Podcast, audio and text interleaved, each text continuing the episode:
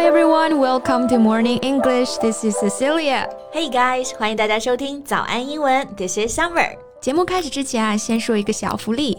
每周三我们都会给粉丝免费送纸质版的英文原版书、英文原版杂志和早安周边。微信搜索“早安英文”，私信回复“抽奖”两个字，就可以参与我们的抽奖福利啦。很多奖品都是花钱买不到的。对。这些奖品都是我们老师为大家精心挑选的，是非常适合学习英语的材料，而且你花钱也很难买到。坚持读完一本原版书、杂志，或者用好我们的周边，你的英语水平一定会再上一个台阶的。快去公众号抽奖吧，祝大家好运！Hey Summer, I have a question for you. Okay, go for it. Have you ever sent the email to the wrong person or like sent an email and immediately regretted it? 这不是经常的吗？因为平时用到邮件的时候，其实还是挺多的。像我们工作上的沟通，还有之前求职，包括有时候也会收到一些同学发来的提问的邮件。那发的多了，就难免出错。对我也是啊，在发 email 上还是吃了些亏的。所以呢，今天我们就来跟大家分享一些在写 email 的时候呢，大家经常犯的四个错误。Yeah, you guys can ask yourself, are you doing this? Are you making the mistakes? 嗯哼。我们今天的所有内容都整理成了文字版的笔记，欢迎大家到微信搜索“早安英文”，私信回复“加油”两个字来领取我们的文字版笔记。对了，提醒一下同学们，早安英文双十一一折特惠已经正式开始了。这次活动是早安英文成立以来力度最大的一次。六百八十八元买一年送一年，一千三百七十六元买两年送三年，平均下来只需要两百七十五元一年。本次活动结束后，课程就会涨价到两千九百八十元一年，还有买五年送终身会员的特别活动啊！对，除了直接一折啊就可以学习我们每周更新的实用口语课程外，我们还赠送二零二二年全年直播三百六十五天哦，天天直播，像我啊，Blair 老师天天给大家直播上课，而且我们还有学习群，还有作业答疑，我们都会亲自来，过年都不放假，只要你愿意学。嗯，还有啊，今年还给大家准备了六千六百六十六份大礼抽奖。百分之百中奖！坚果投影仪、石头扫地机器人、戴森吸尘器、华为智能手表、大疆无人机、宝利来联名限量款拍立得、Kindle 等等啊！没错，这些礼物和一折课程都是六千六百六十份，抢完我们就涨价了。那同学们可以微信搜索“早安英文”公众号，回复阿拉伯的数字十一一一，就可以了解我们的会员课抢名额啦。Okay, so what is mistake number one? Okay, mistake number one. Your greeting is inappropriate. 哎，这里说的 greeting 是什么呢？大家都知道，我们这个 greet 做动词表示打招呼、问候嘛。 那这个 greeting 就是问候语，也就是说啊，在写邮件的时候最开头的那句话。Yeah, and you really have to think about who you are writing to. Who is this email for, right? So is it for a business colleague? Is it for, you know, maybe your boss? Is it for your friend? You have to think about how you're gonna open up your email, right? Yeah. 要想清楚你的邮件是写给谁的。Because sometimes just hi is appropriate, but sometimes you need something else. What else do you think, Sissy? What kinds of greetings do you think are good? 那首先想到的肯定是 dear，对吧？大家最熟悉的。Although dear sounds to me, uh, it sounds a little bit old-fashioned. Old-fashioned 就是比较老套的，嗯，就大家写邮件全都是用 dear 开头。嗯，So what do you think, Summer? 所以你看，其实现在有很多人都在呼吁啊，It's time we ditch dear from work emails。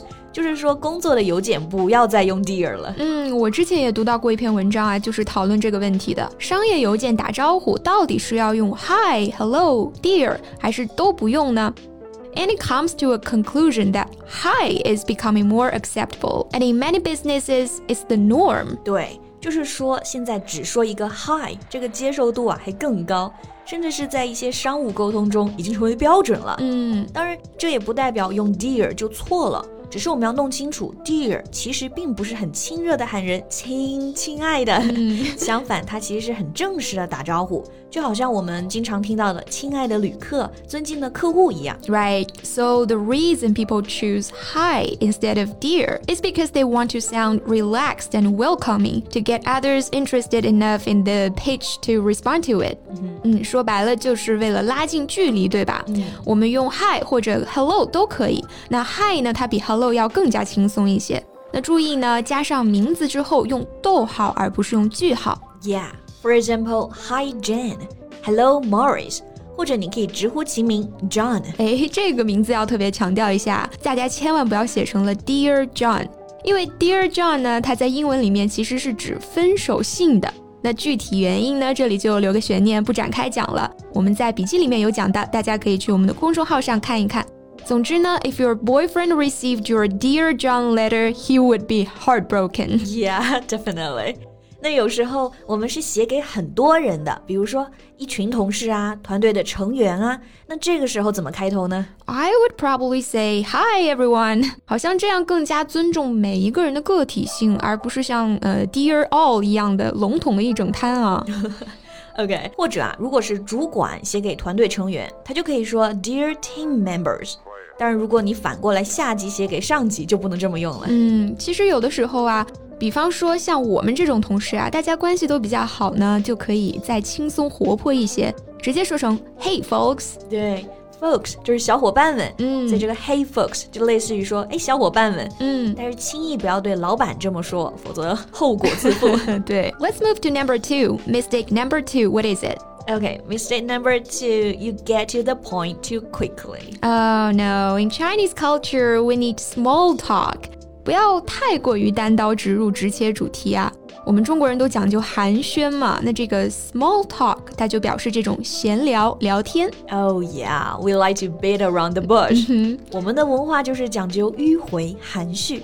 那这个 beat around the bush 字面意思是呢，在灌木丛旁边东敲敲西敲敲，其实对应我们中文一个词旁敲侧击。Yeah, exactly. But first, one trick that we can offer you guys here, one thing I personally like to do is I just like to start almost every email with a thank you. Thank you for your email. Or if the person has taken you out for lunch the day before, thank you for lunch yesterday. It's a really nice way to start off the email.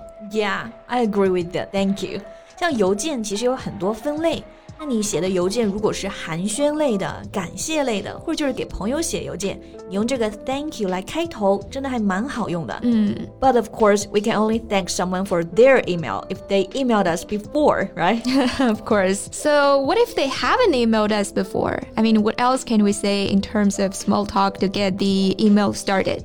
Yeah, you might say something like, I hope your days are going well. Mm. I hope you'd have a nice weekend. 如果是你先写给对方，你就可以用这种比较 cheerful，同时又能表现你很关心对方的话。嗯，absolutely, totally agree. 不然呢，你上来就说你好，这是我们的报价。I need to know blah blah blah blah. I mean, it just sounds very harsh. Right，有一点太不近人情了，对吧？你好歹客套一下是吧？And one other we can say is that you know how's your new project coming along, right? So that's another example of what you can say. 对。其实你问这个问题，就像这个 How are you 一样，嗯，并不是真的你要得到一个很具体的答案，就是简单的问一下，哎，你的新项目进展怎么样啊？这个进展就可以用到 come along。You just really need to address that person as a person。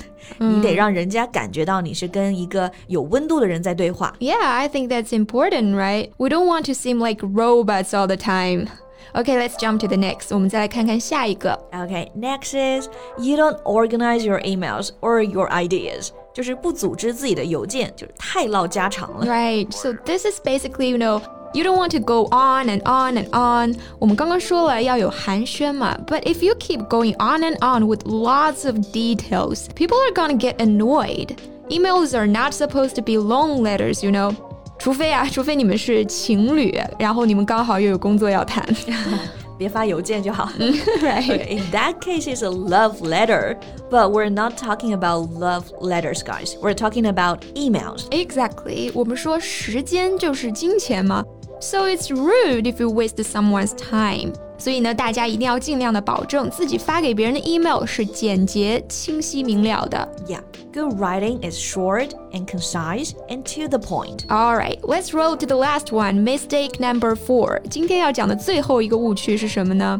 It is you don't tell people what they should do. 对， 就是说你扯一通，结果对方并不知道他下一步应该做什么，或者说呢，你的诉求到底是什么。 Right，我们直接来举例啊。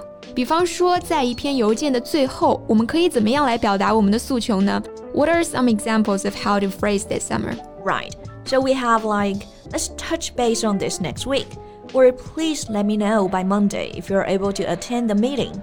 Or please give me a call or follow up with me. Something like this, right? Right. You need to know what's the next step. Otherwise, it's like, what, what's that? You know? 不然的话，对方就会很茫然。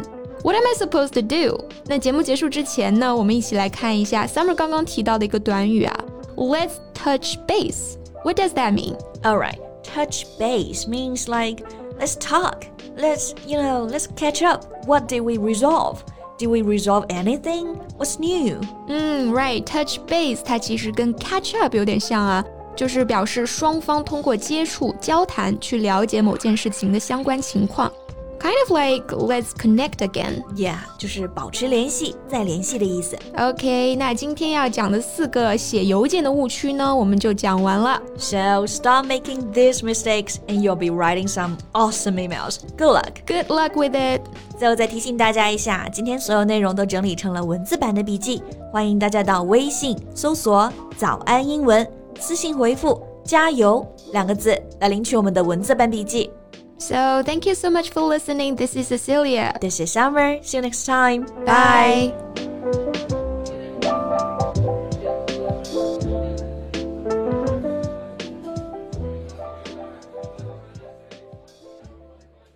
This podcast is from Morning English.